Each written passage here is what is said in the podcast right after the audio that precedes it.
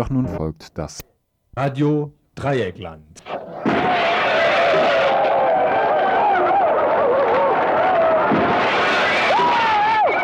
Tagesinfo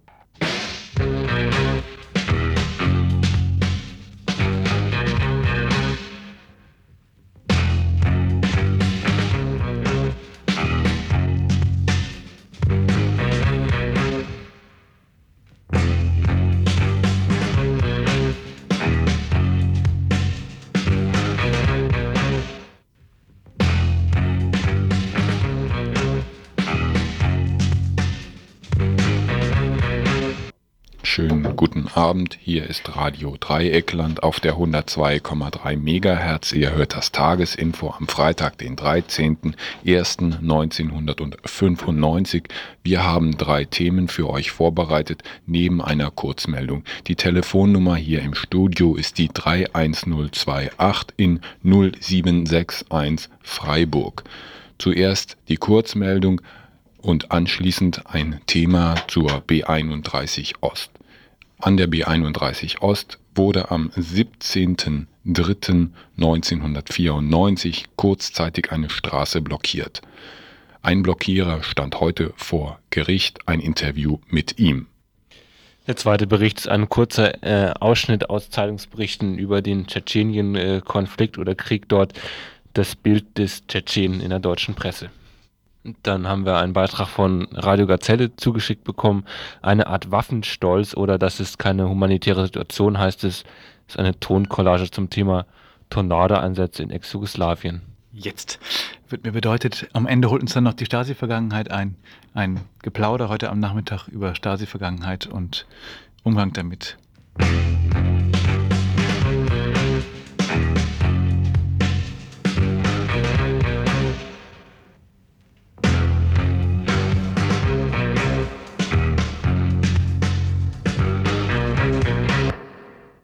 Ihr hört das Tagesinfo am Freitag, den 13.01.1995. Seit dem 9. Januar zeigt die Fachschaft Chemie der Freiburger Universität die Ausstellung von Annelien bis Zwangsarbeit im Foyer des Chemischen Laboratoriums im Institutsviertel in Freiburg. Diese Ausstellung zur Geschichte der IG Farben hat ihren Schwerpunkt in der Verflechtung des IG Farben-Konzerns mit dem Nationalsozialismus. In der parallel zur Ausstellung stattfindenden Veranstaltungsreihe referierte Donnerstagabend Hans Frankenthal über seine Erfahrungen als Zwangsarbeiter im IG Farbenwerk Auschwitz-Monowitz und die Ermordung seiner Angehörigen in Gaskammern von Auschwitz. Frankenthal ist heute aktiv für die Belange der ehemaligen Zwangsarbeitenden. Im gestrigen Info brachten wir dazu einen Vorabbericht. Am Tag der Veranstaltung ging bei der Fachschaft Chemie ein ausgesuchter Stapel revisionistischer Literatur ein. Dabei waren zum Beispiel Auszüge aus dem Buch des Lyoner Revisionisten Faurisson mit dem Titel Es gab keine Gaskammern. Neben der Leugnung der Vernichtung durch Gas in Auschwitz wurde auch speziell antisemitische Propaganda beigelegt. Motto zum Beispiel die Zionisten wollen die Unterwerfung der Deutschen bis dort hinaus. Die Fachschaft Chemie hat jetzt ähm, wegen dieser revisionistischen Literatur die über ihn eingesteckt worden ist, Anzeige erstattet und wir zitieren noch kurz aus deren Pressemitteilung. Der Täter bedrohte damit Hans Frankenthal und verhöhnte seinen Auschwitz ermordeten Angehörigen. Da der Täter über ausreichende Ortskenntnisse verfügt, nimmt die Fachschaft an, dass der Täter aus der Fakultät für Chemie und Pharmazie kommt. Mittlerweile wurde Strafanzeige gegen Unbekannt wegen Verbreitung der Auschwitz-Lüge gestellt. Zitat Ende. Ihr hört das Tagesinfo am Freitag, den 13.01.1995. Momentan haben wir hier noch keinen Trenner vorliegen. Ich könnte euch sowas äh, zu äh, Gehör bringen, aber das will ich dann doch lieber nicht. Und deswegen machen wir gleich weiter mit dem nächsten Beitrag. Es folgt die dritte und letzte Durchsage. Machen Sie diese Straße frei Zwingen Sie uns nicht zur Räumung.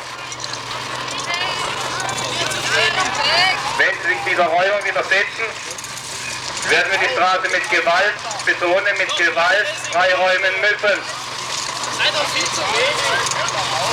Wenn Sie nicht freimachen, werden wir den Schlagstock einsetzen. Zwingen Sie uns nicht dazu. Das war die dritte und letzte Aufforderung. Ich warte noch eine halbe Minute. 17.03.1994, da an diesem Tage trafen sich hohe Herren in Freiburg, um einen Spatenstich, einen legendären Spatenstich äh, zu, zu tätigen. Es sollte eine symbolische Aktion sein für ein Regenwasserrückhaltebecken. Damals waren viele Leute auf den Beinen, die auch gar nicht so einverstanden waren mit dem, was die Politiker da gemacht haben. Es handelt sich um die B31 Ost neu, die es äh, zu verhindern galt damals, beziehungsweise eben die Politiker wollten da dieses, dafür dieses Mahnmal setzen. Nun, 8.30 Uhr heute Morgen ein Prozess gegen einen Menschen wegen Nötigung. Er soll Autofahrerinnen und Autofahrer eine geschlagene Dreiviertelstunde beim, am Weiterfahren gehindert haben. Und dieser Mensch sitzt jetzt hier bei mir. Sag mal, wie war dieser Prozess? Wie ist der abgelaufen? Ja, es war ein, eine lange Angelegenheit. Es zog sich den ganzen Morgen hin. Ähm, es wurden sehr viele Zeugen vernommen und nach und nach äh, stellte sich halt heraus, dass von der Anklageschrift, von der ursprünglichen Anklageschrift eigentlich immer weniger übrig geblieben war. So ein Nötigungsprozess ähm, bedarf ja gewisser Beweismittel. In dem Fall war es äh, offensichtlich ein Fahrzeug, das dir zugerechnet wurde, richtig? Ja, richtig. Ich soll mit meinem Fahrzeug mitten in der Straße gestanden sein, so sagten zumindest auch zwei Polizisten aus.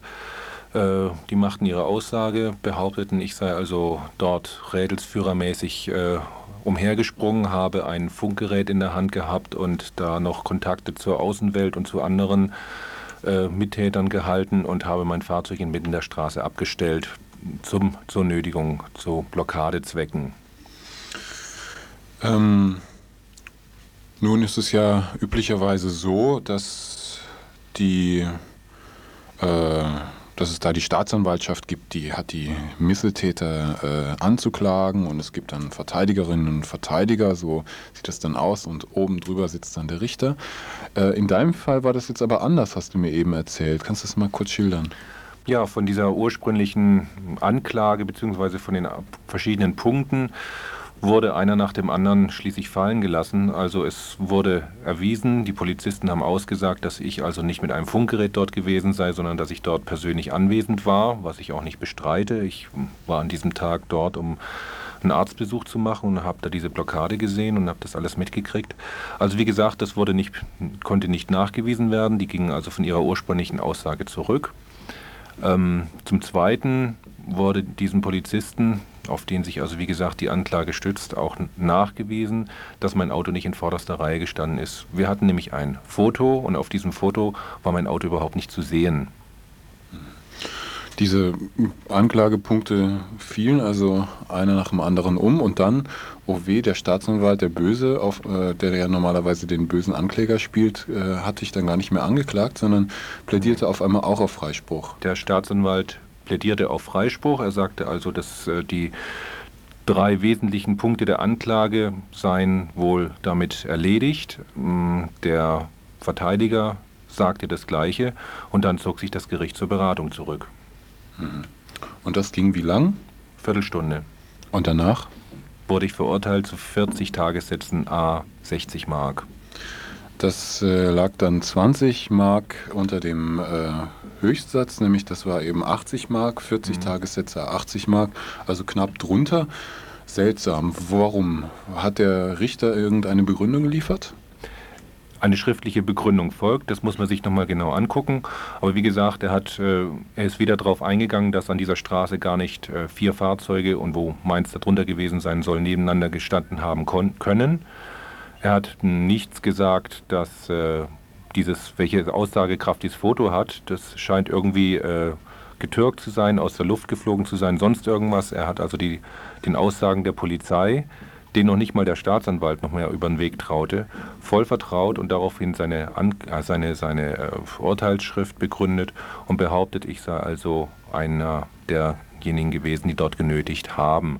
Meines Erachtens lässt sich das also überhaupt nicht mehr nachweisen. Und das heißt auch, dass du dich vermutlich dann nochmal in irgendeiner Weise reagieren wirst, oder? Nehme ich an. Wir haben Berufung eingelegt. Es wird sicherlich nochmal zu einer Neuauflage dieses Verfahrens kommen. Ihr hört das Tagesinfo am Freitag, den 13.01.1995. Ich bin Bruno Wolf und seit 15 Jahren hier. Ich war immer pünktlich und habe meine Arbeit getan, Tag für Tag. Und ich habe meinen Mund gehalten. Aber heute, heute muss es raus. Hey Boss, ich brauche mehr Geld.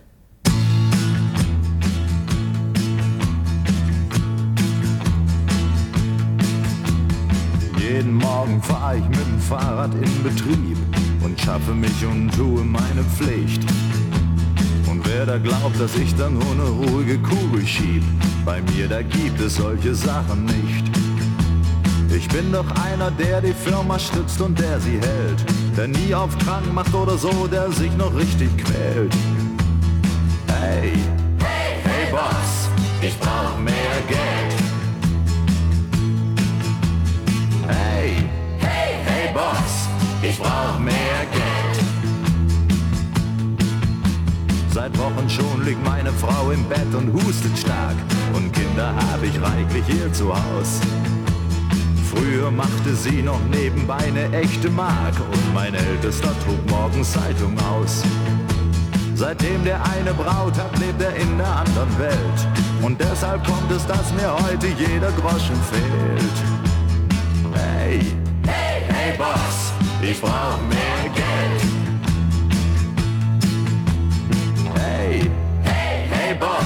Ich brauch mehr Geld. Ich will ja keine Schlösser bauen, nur eben, dass es reicht. Denn gerade so ein Mann wie ich, der hat's nicht immer leicht. Der will auch mal in Urlaub fahren mit Kindern, Frau und Hund. Denn viel zu lange leben wir schon von der Hand in den Mund. Hey, hey, hey. Hey, hey, hey. Hey Boss, ich brauch mehr Geld. Wer Sorgen hat so viel wie ich, der trinkt auch mal ein Bier und kommt am Abend spät nach Haus. Und wenn man nicht viel Geld hat, dann sind schnell die Taschen leer. Und deshalb ist bei mir der Ofen aus. Grad darum hat sich meine Frau bestimmt auch so verkühlt. Aus diesem Grund bin ich jetzt hier, auch wenn sie nicht gefällt. Hey, hey, hey Boss, ich brauch mehr Geld.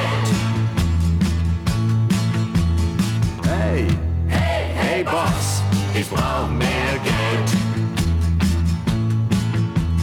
Hey, hey, hey, hey, ich brauch mehr Geld. Hey. Oh oh, so läuft das nicht mehr nach der neuen Änderung des Arbeitsförderungsgesetzes.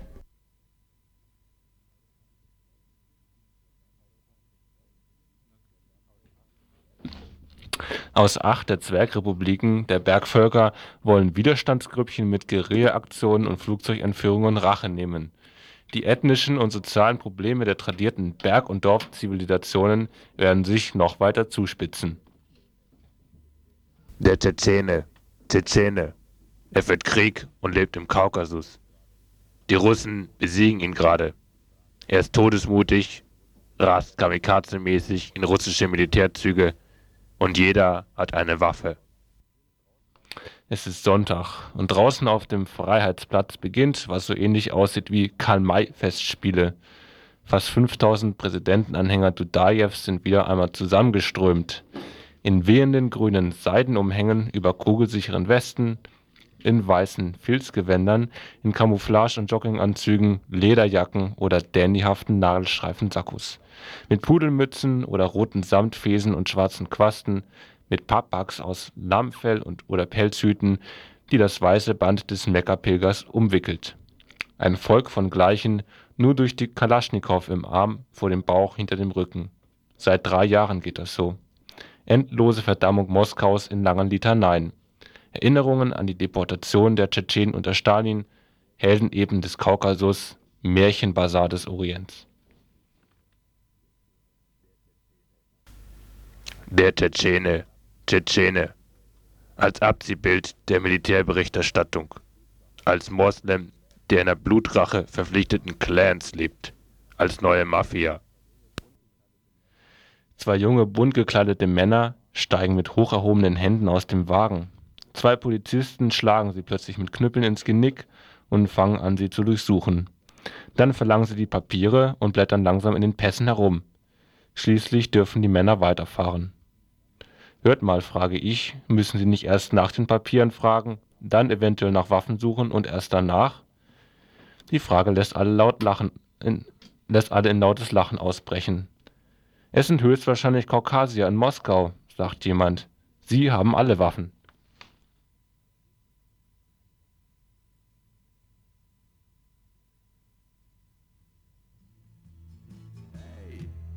Hey Boss, ich brauch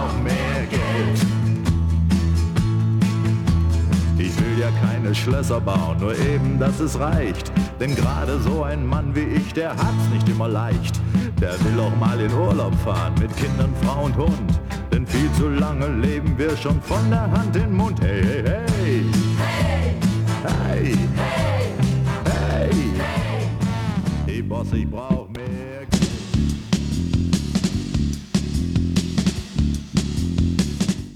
Das ist ein Trainer.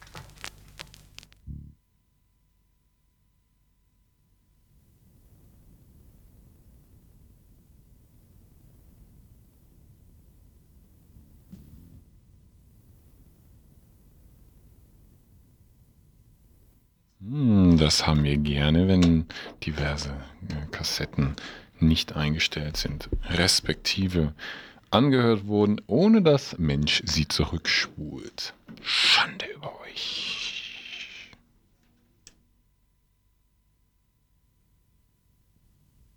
Zweiter Versuch. Der junge Flugzeugführer muss die Begeisterung dafür aufbringen, sein Waffensystem vollständig zu beherrschen, die technischen Zusammenhänge, technischen Fähigkeiten zu kennen. Er muss in der Lage sein, seine Fähigkeiten ebenfalls zu kennen. Er muss kennen, was kann er mit dem Waffensystem anfangen. Er muss eine gründliche Kenntnis darüber haben, über die Fähigkeiten, was die gegnerischen Waffensysteme und Flugzeugführer beherrschen können. Und wenn er diese Begeisterung aufbringt, dann kann er eine Art Waffenstolz entwickeln.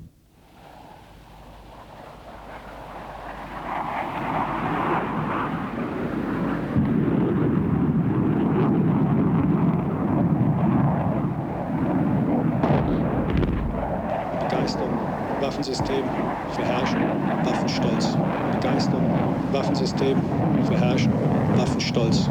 Begeisterung, Waffensystem, Verherrschen, Waffenstolz. Begeisterung, Waffensystem, Verherrschen, Waffenstolz. Begeisterung, Waffensystem, Verherrschen, Waffenstolz. Begeisterung, Waffensystem, Verherrschen, Waffenstolz. Begeisterung, Waffensystem, Verherrschen, Waffenstolz. Begeisterung, Waffensystem, Verherrschen, Waffenstolz. Begeisterung, Waffensystem, Verherrschen, Waffenstolz. Begeisterung, Waffensystem, Verherrschen, Waffenstolz. Und das ist keine humanitäre Situation, sondern man geht ja davon aus, dass es Schwierigkeiten geben würde, sie abzuziehen. Und dafür muss militärische Vorsorge getroffen. Jedes NATO-Land wird sich beteiligen und auch Deutschland. In Bosnia-Herzegovina, the latest ceasefire agreement started out nearly intact, but talks on troop withdrawals around Sarajevo stalled. And fighting in northwest Bosnia threatened the truce. Bosnia-Herzegovina, the latest ceasefire agreement started out nearly intact, but talks on troop withdrawals around Sarajevo stalled. Es wäre eine sehr hohe Verlustrate zu erwarten.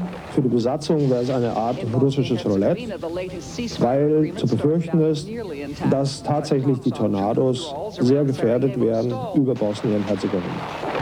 And fighting in northwest Bosnia threatened the truce. In Bosnia-Herzegovina, the latest ceasefire agreement started out nearly intact, but talks on troop withdrawals around Sarajevo stalled. And fighting in northwest Bosnia threatened In Bosnia-Herzegovina, started out nearly intact, but talks on troop withdrawals around Sarajevo stalled. And fighting in north.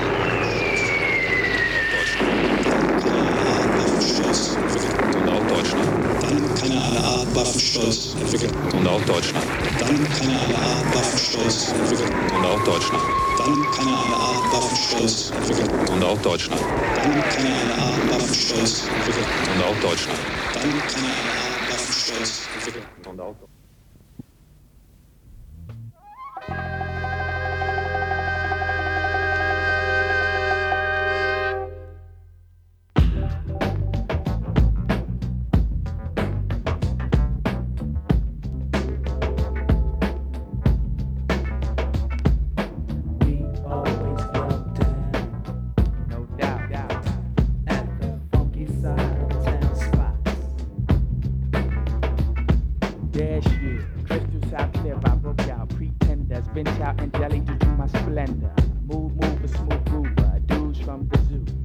mic like why?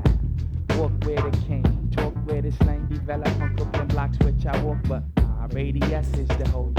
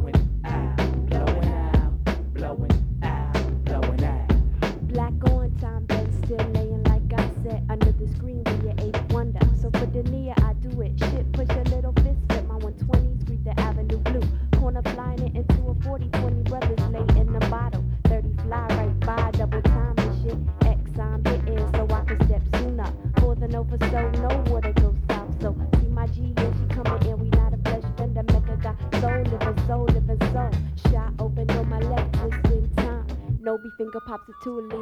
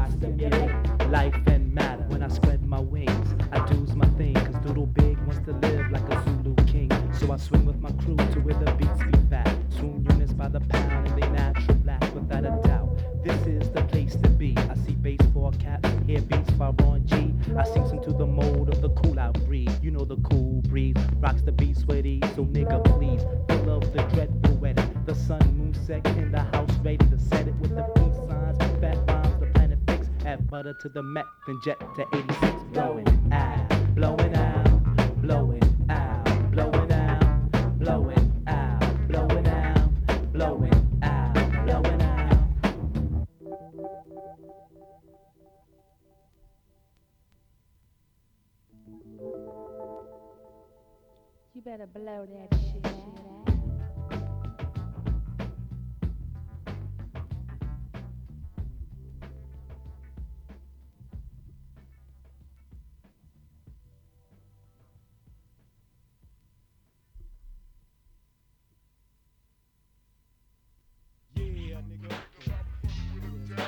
Back in this motherfucker once again.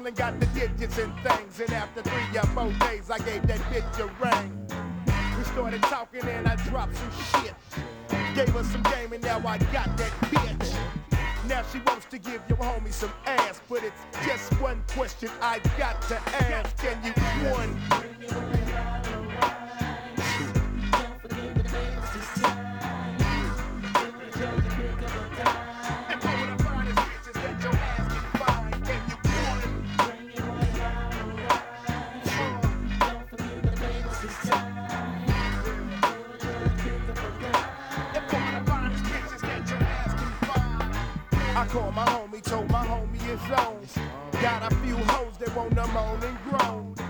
They on their way, I just hung up the phone. And we gon' be like Marvin Gaye, nigga, getting it on. But you got to keep your head right and make these bitches feel at home. Cause these bitches got their head tight. And furthermore, they bringing weed. Just kick back, nigga. Follow my lead. One.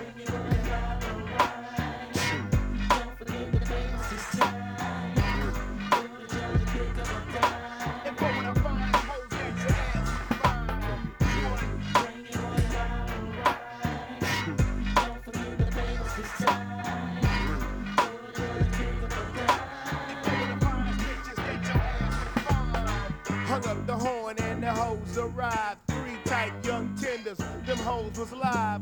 Rolled us up a ruler, told her fate me true. Cock busting out the seams of a daisy deuce. Ass fatter than a motherfucking quota hoe. Ready to take one of these bitches to the slaughterhouse. Got my shirt over my dick, cause it's hard to fuck. Hoes eyes getting red, now they want the fuck. It's about time to put the game in the chat.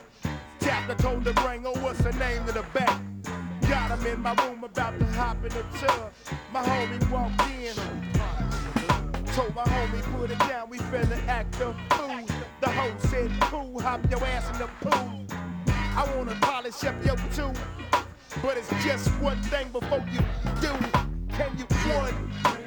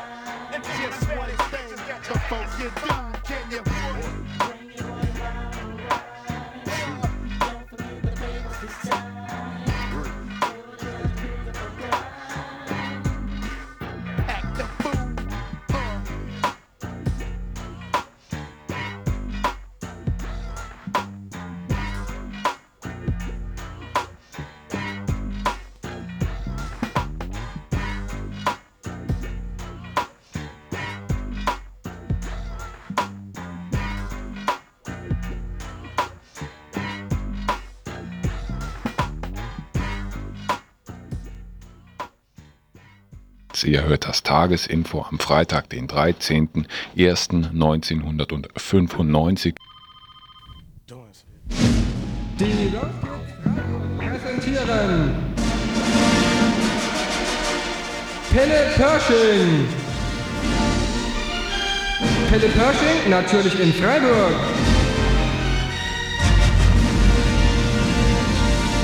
Am Samstag, dem 14. Januar, gibt's den schwulen Knaller in Freiburg. Pelle Pershing, Künstlerin und Künstler in einem, parodiert, singt und spielt, was das Zeug hält. Krankenschwester Ilse, Helmut Kohl und Dalida sind durch Pelle Pershing genauso vertreten wie Heinz Schenk, der sich urplötzlich in Zara Leander verwandelt. Na, habt ihr Lust bekommen? Also nix wie hin. Samstag, 14. Januar im Waldsee, Freiburg. Die Rose Kids erwarten euch. Kommt doch einfach. Mit dem Eintritt unterstützt hier übrigens auch die AIDS-Hilfe Freiburg. Oh, da war ja noch was. Ähm, Party mit Disco und Sekt ist natürlich auch da. Ihr also auch. Samstag, 14. Januar im Waldsee, Freiburg mit Pelle Pershing und den Rose Kids. Bis dann. Ciao.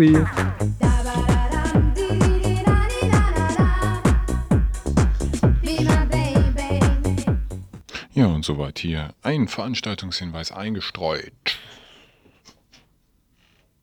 Wow, was ist das denn hier? Trenner, endlich, komm.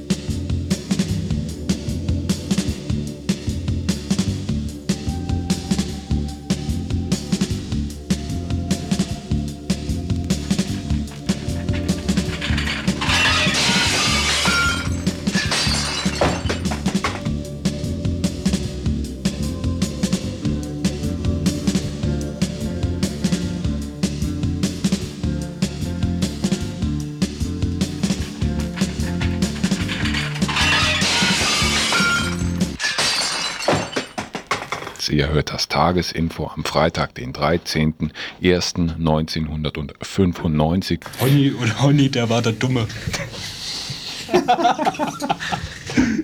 Aber am letzten Sonnabend hat er sich im Fernsehen öffentlich enttarnt und den Fragen zweier Journalisten gestellt. Wohl als erster gab Lutz Bertram in einer Live-Sendung zu, informeller Mitarbeiter IM der Staatssicherheit gewesen zu sein. Allerdings ganz freiwillig war der Akt des Bekenns nicht. Die Stasi-Tätigkeit hatte sich bei einer Regelanfrage an die Gauk-Behörde herausgestellt. Dass sich Lutz Bertram gerade die Fernsehöffentlichkeit für sein Geständnis aussuchte, kommt nicht von ungefähr. Lutz Bertram ist Journalist, er ist ein guter Journalist. In der DDR arbeitete er beim Jugendsender DT64 als Musikredakteur, seit 1992 beim Ostdeutschen Rundfunk Brandenburg, ORB, in der Abteilung Politik. Zuerst im Radio, später auch im Fernsehen. Fast jeden Morgen fragte er von 6 bis 9 Uhr früh als Frühstücksdirektor auf Radio Brandenburg kurz und prägnant, unterhaltsam, doch ohne den entscheidenden Punkten auszuweichen oder seinen Gegenüber die Möglichkeit zum Abweichen zu lassen. Aber er fragte natürlich auch gewissermaßen von IM zu EM oder vermeintlichen IM zu EM Gysi und Stolpe, haben sie nun oder haben sie nicht? Für Leute aus dem Osten war er vielleicht eine Art Identifikationsfigur. Einer, der es geschafft hat, sich in der neuen Republik durchzusetzen. Einer, der die Sichtweise des Ostens zum Ausdruck bringen, versteht und doch im Westen gehört wird. Für Leute aus dem Westen ein Hoffnungsschimmer in der immer blöder und langweiliger werdenden Medienlandschaft. Dann kam die Regelanfrage des ORB bei der Gauk-Behörde. Die Rundfunkanstalt ließ nicht nur alle festangestellten Kolleginnen und Kollegen überprüfen, anders als die übrigen Stationen auf dem Gebiet der DDR, ließ der ORB auch die programmprägenden freien Mitarbeiterinnen und Mitarbeitern, unter ihnen eben auch Lutz Bertram, ebenso auch Jürgen Kuttner, eine andere Identifikationsfigur, linke Identifikationsfigur, äh, der auch die Stasi-Mitarbeit, dem auch die Stasi-Mitarbeit nachgewiesen werden konnte. Also eben auch diese programmprägenden freien Mitarbeitern wurden untersucht. Die Stasi-Akten von Lutz Bertram sind nach der Einigung vernichtet worden. Es wird behauptet, Bertram sei von seinem Führungsoffizier darüber in Kenntnis gesetzt worden. Geblieben war allerdings die Karteikarte. Der ORB setzte, Enttaten, setzte den Enttaten eine Frist. Im Falle von Lutz Bertram eine großzügige Frist von einem Jahr. Nach Ablauf dieser Frist äh, würde der Rundfunk an die Öffentlichkeit gehen. Ein letzter Rest von Autonomie sollte Lutz Bertram bleiben. Er nutzte sie am letzten Sonnabend in der Fernsehsendung. Wenigstens den Zeitpunkt und die Art der Veröffentlichung konnte er selbst bestimmen. Bertram gibt als Grund für seine Stasi-Tätigkeit seine Krankheit an. Er ist seit dem 24. Lebensjahr blind. Seit seiner Geburt leidet er an einem grünen Star. Es war klar von Anfang an, dass er irgendwann ganz blind werden würde. Er hoffte auf eine Operation im Westen.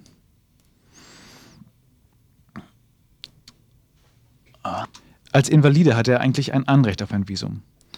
Doch dann bleibt ein Freund von ihm, der bei der Hauptabteilung Aufklärung der Stadtsicherheit tätig war, im Westen. Die Stasi versucht, ihn über Bertram wieder zurückzuholen. Sie verweigert Bertram schlicht die Visumserteilung. Der vermisste Freund taucht wieder auf, Bertram erhält das Visum, ihm wird erklärt, für eine Operation sei es jetzt zu spät. Bertram will nicht mehr disponibel sein, er will einen Pass. Dafür lässt er sich mit der Stasi ein. Das ist zumindest die eine Version, es ist seine Version.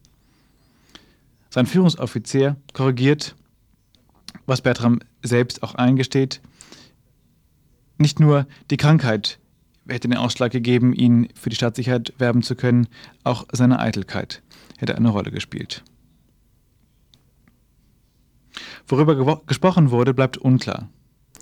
Einerseits war der Führungsoffizier nur für die Grenzsicherung zuständig, andererseits war Lutz Bertram mit der Rockszene der DDR, er war ja äh, Musikredakteur, bestens vertraut. Was für einen Schaden er angerichtet hat, vermag im Moment niemand zu beurteilen. Er selbst sagt nur allgemein, wer für die Stasi gearbeitet hat, hat großen Schaden angerichtet.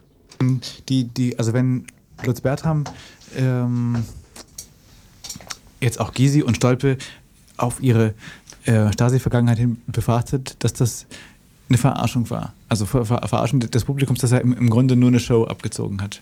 Ja, für die Hörer war es schon eine Verarschung, denn er hat ja sich äh, schon dann von der moralischen Seite her gezeigt, äh, der Anklage von Leuten, die bei der Stasi waren, indem er die so spitzfindig äh, aushorcht.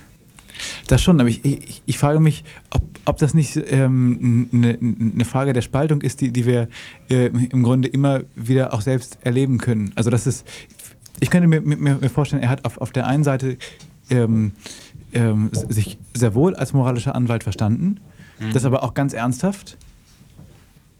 Und, und, trotzdem war er gleichzeitig bei der äh, Stadtsicherheit, dass er irgendwie, Na, ist das dass beides da ist. Ja, ja, ist es. Ich, also ich, ich kann das überhaupt nicht begreifen, wie jemand nicht vorher irgendwie versucht, wie, also wie, wie dieser Mensch leben kann die ganzen Jahre, in der Hoffnung, die Akte ist vernichtet. Ja, das machen doch, glaube ich, viele Leute. Das ist äh, für mich schon nachvollziehbar, wie so ein Mensch, der da mitgearbeitet hat, versucht, das zu verdrängen und versucht, sich irgendwie so, so in der neuen Gesellschaft als ganz normaler einzuordnen, um nicht aufzufallen. Das kann ich rein so menschlich schon nachvollziehen, wie ihm das gegangen ist. Ja, jetzt aber, wo er geoutet ist, da dürfte er eigentlich so ziemlich durch sein. Also wenn ich von meinen Freunden mhm. ausgehe, äh, wenn da jemand aus einem engeren Freundeskreis äh, bei der Firma gewesen wäre, äh, der, ich weiß nicht, was, was, was da passiert wäre, wenn das hinterher rausgekommen wäre. Äh, die, die, der könnte wegziehen, der könnte sich ein neues Leben versuchen aufbauen, aber in der gleichen Stadt mit den gleichen Leuten weiterzuleben, das, das auf keinen ist Fall, ja. ein Vertrauensbruch. Ja, letztendlich äh, verkauft man sich da ja selber. Ja. Und ich denke, es gibt wirklich keinen Grund, da mitgemacht äh, zu haben. Ja, das sehe ich auch trotzdem so. Trotz Erpresserversuche, erpresserischen Versuche hätte ich an der Stelle auch persönlich Nein gesagt. Und mhm. das nehme ich jeden übel, der da nicht Nein gesagt hat. Ja, und ich denke, äh, dass Bertram sich das eigentlich auch vorher schon ausrechnen hätte können, äh, dass er mit seiner Stasi-Tätigkeit, die er erst anfing, äh, nachdem er erblindet ist, ja, nicht mehr viel ausrichten konnte. Ja. Wie, wie beurteilt ihr denn, wie jetzt die ähm, Debatte und die, die ähm, verschiedenen Maßnahmen äh, damit nach der Vereinigung abgelaufen sind. Also ähm, ist die, ist die ähm, Staatssicherheit, die, die, die Arbeit in der, in Staatssicherheit, ist, ist das ein Thema, was mehr verdrängt wurde, was vielleicht zu, zu formalisiert ähm, behandelt wurde oder ähm auf alle Fälle. Also für mich ist ähm, ein großes Problem, dass äh, dieses Recht der Bundesrepublik Deutschland, was jetzt für alle gilt, und die entsprechenden äh, Regierungsbeschlüsse zur Aufarbeitung von Stasi-Vergangenheit, also entsprechend Check eines jeden, der im öffentlichen Dienst arbeitet, auf eventuell IM-Mitarbeit und so über, den, über die Gaukbehörde und so. Das sind alles so ganz formale Dinge, die laufen ab und dann will man irgendwann sagen, wir haben das auf, aufgearbeitet. Aber das bringt es natürlich nicht. Im Prinzip steht für mich außer Zweifel, dass dies nie aufgearbeitet werden kann. Es gibt sehr unterschiedliche Ansätze äh, ranzugehen, Leute zu prüfen und die Indizien sind einfach nicht zu kriegen, also man sind nicht handfest. Es gibt weder vollständige Akten, weder, äh, und wenn sie vollständig sind, dann sind sie nicht unbedingt in jedem Fall richtig. Es gibt also gefälschte Akten. Es gibt äh, Leute, die von sich dann, wenn diese Akten nicht vorhanden sind, behaupten, sie haben überhaupt nichts getan und sie sind gezwungen worden und was weiß ich was. Es gibt also so viele unterschiedliche Dinge. Und dann kommt noch dazu, das ist erstmal das, äh, die Voraussetzung, wie man dazugekommen ist, was hat man getan, wenn so ein Typ da in der Stasi war, hat er Leuten geschadet, sind Leute da, die, die den anzeigen, die rauskriegen, dass er sie eigentlich geschadet hat? Und kann man dann irgendwas äh, Handfestes nehmen, um denjenigen strafrechtlich zur Verantwortung ziehen. Und das kann man nur für eine gewisse Anzahl von Menschen sicher so durchziehen und dann auch Gerichtsverfahren anstrengen. Die, der größte Teil wird sicher ungeschoren davonkommen. Und ich bin auch nach wie vor der Auffassung, dass halt gerade die kleinen Fische, die eigentlich noch am wenigsten getan haben, sich am wenigsten der Verantwortung entziehen können. Die werden dann wieder eher von größeren äh, Bonzen geopfert, die auch heute wieder Bonzen sind. Und das ist nicht aus der Luft gegriffen. Es gibt also eine Menge Beispiele im Osten, die mich tief deprimieren, wenn ich davon erfahre und höre und wenn ich da hinfahre und meine Familie erzählt davon, wo halt alte Bonzen neue Bonzen sind und wieder die Macht haben und das Geld. Aber die, die ähm, also was, was äh, ähm, für die Amnestie ins Feld geführt wird, und also mir ist der, der Gedanke sehr, sehr einleuchtend, ist ähm, die, die Frage der, der Integration. Also, also äh, sagt man halt, halt irgendwann, wir, wir wollen zwar die, diese Auseinandersetzung führen, wir, wir wollen nicht, dass die Akten dicht sind, aber das Mittel des Strafrechts ähm, soll zumindest bei, bei ähm, kleineren Delikten, also jetzt nicht ähm, Todesschüsse an der Mauer oder so, da kann man überlegen, was kann man strafrechtlich tun, gerade eben jetzt, was ja auch, auch ansteht, ähm, das Politbüro, äh, ähm, ob es möglich ist, das Politbüro strafrechtlich da, da, da zu belangen. Mhm. Diese Prozesse, denke ich auch, die sollte man durchaus führen, wobei sich da sehr viele juristische Pro Probleme stellen. Aber ist, ist, es nicht einfach sinnvoll, äh, unter dem Gesichtspunkt, wir müssen auch irgendwann zusammenwachsen und, und die, diese Stasi-Vergangenheit ist einfach da, ähm, dann, dann, zu sagen, okay, wir, wir lassen aber von dem Mittel des, des Strafrechts ab. Wir müssen versuchen, Diskussionen zu, zu, zu führen, müssen irgendwelche Mechanismen haben, dass man diskutiert, dass, dass es offen ist, dass es nicht verdeckt wird, aber es, es soll keine staatliche Repression stattfinden. Das sind für mich aber auch zwei verschiedene Sachen. Die eine Sache ist die strafrechtliche Verfolgung von wirklichen Dingen, die, die strafrechtlich sind. Und wenn einer IM war, hat er deswegen noch keine strafrechtliche Verfolgung zu befürchten. Und ich finde, dass deswegen keine Amnestie geben darf, weil nämlich strafrechtliche äh, oder strafbare Handlungen, die jemand getan hat, äh, sowieso nicht äh, die Masse sind, die Masse ist. Also Leute, die EM waren und jemanden bespitzelt haben und ein paar Berichte geschrieben haben, die haben ja sowieso nichts zu befürchten. Und an der Stelle ist eben überhaupt keine Aufarbeitung da bis jetzt. Das ist genau das, was du sagst. Als zweites, es muss halt ein, äh, eine Diskussion stattfinden, eine öffentliche Diskussion. Ich frage mich bloß wo und wer das organisieren will und wer sich da als, als Schirmherr drüber äh, hinsetzt. Das wäre aber genau das, was nötig ist.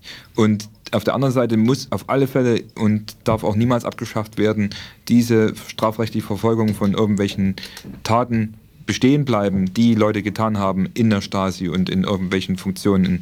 Äh, denn es gibt bestimmt in nächster Zeit, noch in den nächsten Jahren erst Dinge, die nach und nach zum Vorschein kommen.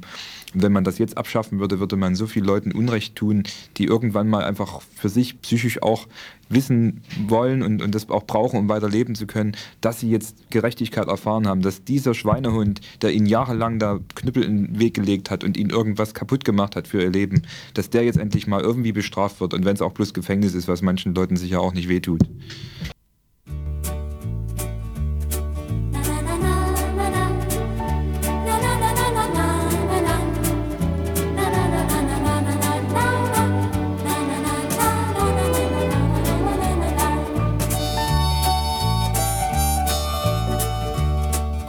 Wir brauchten früher keine große Reise.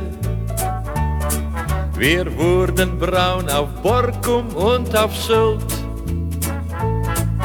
Doch heute sind die Braunen nur noch Weiße. Denn hier wird man ja doch nur tief gekühlt. Ja, früher gab's noch hitzefrei, das Freibad war schon auf im Mai. Ich saß bis in die Nacht vor unserem Haus. Da hatten wir noch Sonnenbrand und Riesenquallen an dem Strand und Eis. Und jeder Schutzmann zog die Jacke aus. Wann wird's mal wieder richtig Sommer? Ein Sommer, wie er früher einmal war. Ja, mit Sonnenschein von Juni bis September. Und nicht so nass und so sibirisch wie im letzten Jahr.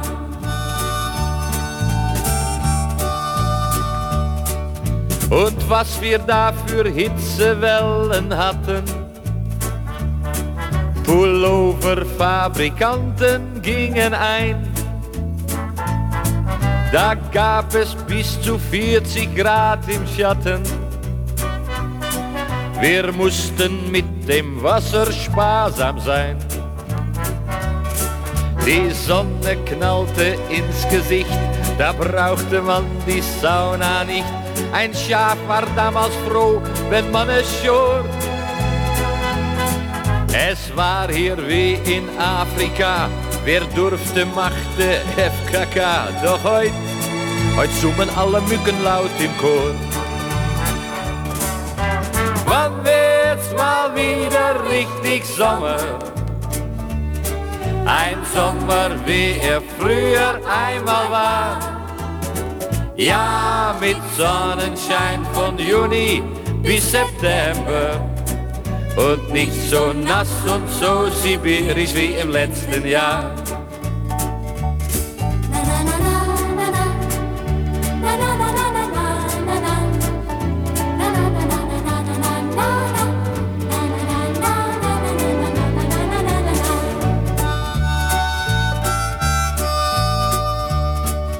Der Winter war der Reinfall des Jahrhunderts. Nur über tausend Meter gab es Schnee.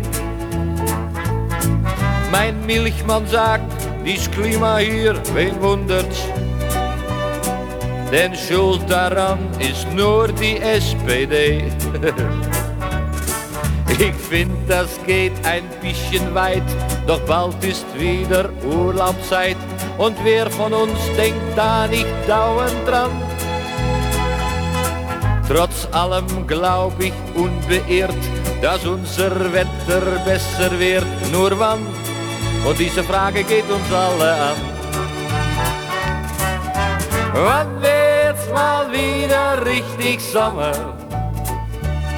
Ein Sommer, wie es früher einmal war.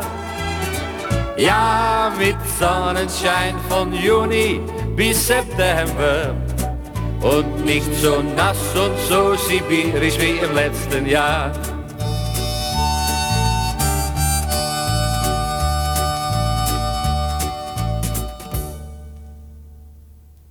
War das nicht schön? Mit Rudi Carell am laufenden Band. Und wir kommen hier am laufenden Meter zu dem, was sich Veranstaltungshinweise nennt. Heute, morgen und übermorgen vielleicht auch noch.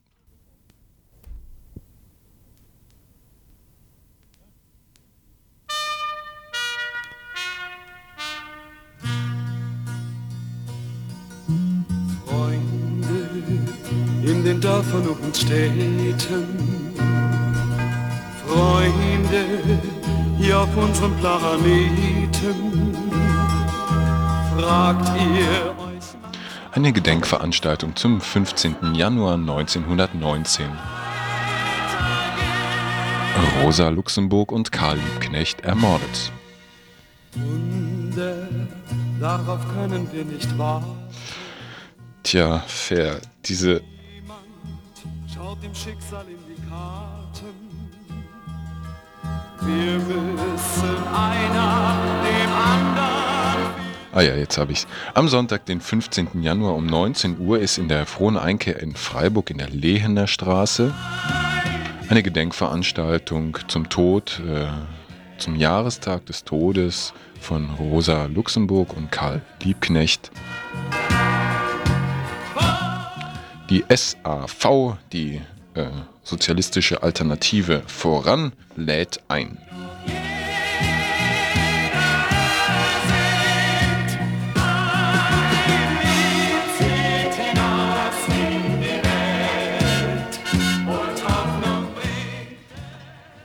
Der nächste Veranstaltungshinweis ist ähm, nicht so ähm, direkt ein Hinweis, wo ihr wahrscheinlich noch hinfahren werdet, entschließen könnt. Und zwar gibt es am Samstag in Frankenthal eine Demonstration am dortigen Knast in Frankenthal unter dem Motto Der Kampf geht weiter, Freiheit für alle politischen Gefangenen. Es wird in diesem Aufrufflug darauf hingewiesen, dass der Knast in Frankenthal nicht nur der Aufenthaltsort von Rolf Heißler ist, sondern dass dort im, der Knast auch dazu genutzt wird, äh, äh, als Abschiebeknast zu dienen. Die Demonstration ist um 12 Uhr in, ähm, um 12 Uhr in Frankenthal am Rathausvorplatz. Ähm, ich denke, es fahren Leute aus Freiburg hin. Es wird ähm, veranstaltet vom Süddeutschen Regionalplenum Freiheit alle politischen Gefangenen.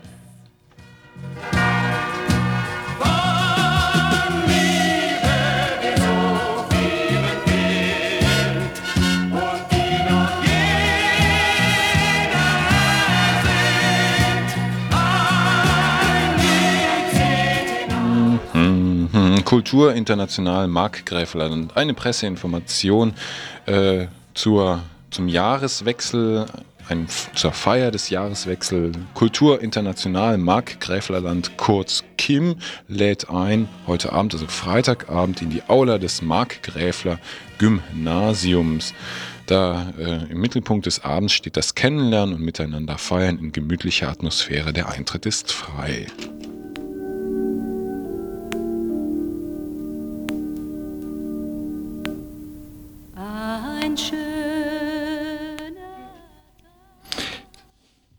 Jetzt bin ich dran. Telefon ist auch. Egal. Egal. Ähm, am Sonnabendabend findet um 20 Uhr in der Galerie Schneider, Wilhelmstraße 17a, ähm, ein Konzert statt vom Ensemble Aventure. Ähm, hier steht auf dem Fax, acht Bläser des Freiburger Ensemble Aventure geben am Samstag, 14. Januar 1995 um 20 Uhr ein Konzert des Deutschen Musikrates, F findet statt und so weiter. Der musikalische Abend ist vor allem dem jüdischen Komponisten Gideon Klein gewidmet, der im Januar 1945 von den S-Schergen erschossen wurde. Äh, auf dem Programm steht ein Divertimento, das Klein zum Einmarsch der Nazis in Prag komponierte. In den Tönen der Komposition für zwei Oboen, zwei Klarinetten, zwei Fagotte und zwei Hörner spiegelt sich die gerade für die Juden mehr als schwierige Zeit wieder. Und so weiter. Also ich denke, ein sehr interessantes Konzert ähm, morgen Abend 20 Uhr in der Galerie Schneider, Wilhelmstraße 17a. Dann gibt es noch ähm, eine kurze Vorschau, nicht am Wochenende, sondern erst am Montag geht es weiter in dieser Reihe von der Fachschaft Chemie von Annelie bis Zwangsarbeit, Geschichte der IG Farben. Die Ausstellung läuft natürlich ähm, außerhalb vom Wochenende auch weiter. Montagabend um 19 Uhr im großen Hörsaal der Chemie gibt es eine Veranstaltung von Jean-René Greses, Greses Buff aus Freiburg. Erinnerungen, Erfahrungen aus dem Leben der Chemiker zur Zeit der IG Farben, also auch nochmal ein Rückblick zur Zeit ähm, vor 45 und das ist verbunden mit einem Filmvortrag Rat der Götter. Hm, gut. Das Ganze am Montag um 19 Uhr. Weitere Veranstaltungen dann in der nächsten Woche brauchen wir jetzt noch nicht anzukündigen. Und das kommunale Kino. Ich habe da was- rausgesucht, ja, das eine, was man ankündigen könnte, wäre der gewöhnliche Faschismus. Ein Film aus der Sowjetunion von 1965. Dort ähm, haben sie in der Sowjetunion damals ähm, ähm, zwei Millionen Meter Material geprüft von ähm, deutschen, äh, sowjetischen, ausländischen Kameramännern über den, über die, über die Zeit des Dritten Reiches steht hier. Und ähm, in der Kritik oder in der Ankündigung im Cookie steht noch, dieses Anklagendokument stützt sich auf historische Filmmaterialien und deckt den Mechanismus des sozialen Betrugs an Millionen Menschen auf, analysiert die Wurzeln des Faschismus und dessen verhängnisvollen Einfluss auf die menschliche Psyche. Also vielleicht ganz spannend, wie damals zur Zeit im, im ja, von Brezhnev, glaube ich, oder Brezhnev, wer war da? Ähm, der Blick auf den Faschismus ähm, war. Das Ganze findet statt am Samstag um 18 Uhr und am Sonntag um 20 Uhr im kommunalen Kino Urachstraße. Ja, und seit heute, heute Abend um 20 Uhr, also Freitagabend bis Sonntagabend, dann äh, Sonntagnachmittag um 18 Uhr und am Samstag um 22.15 Uhr. Jetzt habt ihr die Termine, läuft Mary per Sempre für immer Mary, ein italienischer Film äh, von Marco Risi. Es sind zwei Teile. Das ist dieser, der erste Teil, Mary Sempre, handelt von, wie es so schön hier im Pressetext heißt, straffällig gewordenen Jugendlichen, der ähm, die in einer Jugendstrafanstalt äh, landen. Am Schluss dieses ersten Films, also der Weg in die Strafanstalt hinein. Der zweite Film wird dann ähm, das Leben nach der Strafanstalt zeigen. Von den Jugendlichen interessant bei dem Film oder bei den beiden Filmen ist, dass sie mit mit äh, Laiendarstellern gedreht, weit fast eigentlich ausschließlich mit Laiendarstellern gedreht wurden und äh, dass sie auch, ich finde, relativ einfühlsam äh, die Situation dieser Jugendlichen wiedergeben. Letzten Hinweis. Gut. Einen letzten Hinweis haben wir noch am Freitagabend in der, im Strandcafé ist die Antifa-Kneipe und auch dort wird ein Film gezeigt werden. Ähm, welchen Film? Es gibt keine Handteller oder so, habe ich gerade nicht parat. Ich glaube, es ist ein Film über Frauen in Ravensbrück, aber ich bin mir nicht ganz sicher. Auf jeden Fall ein antifaschistischer Film am Freitag ab 20 Uhr im Antifa-Café auf dem Greta-Gelände, Strandcafé. So, abschließend, leider haben wir, glaube ich, keine ähm, ähm, Themen des Tagesinfos vom Montag, also müsst ihr einfach euch ähm, in der aktuellen halben Stunde am Montagmittag um 12 Uhr äh, informieren, was es da gibt, oder ab 12 läuft die. Oder aber dann direkt reinhören. 18 bis 19 Uhr, wenn es wieder heißt. Halt, halt, ach so, nee, halt, Moment. Wir müssen ja noch die Verantwortlichkeiten sagen. Verantwortlich für diese Sendung waren Christoph. Clemens. Egon. Und nächsten Montag geht es dann weiter mit dem Tagesinfo von Radio Dreieckland.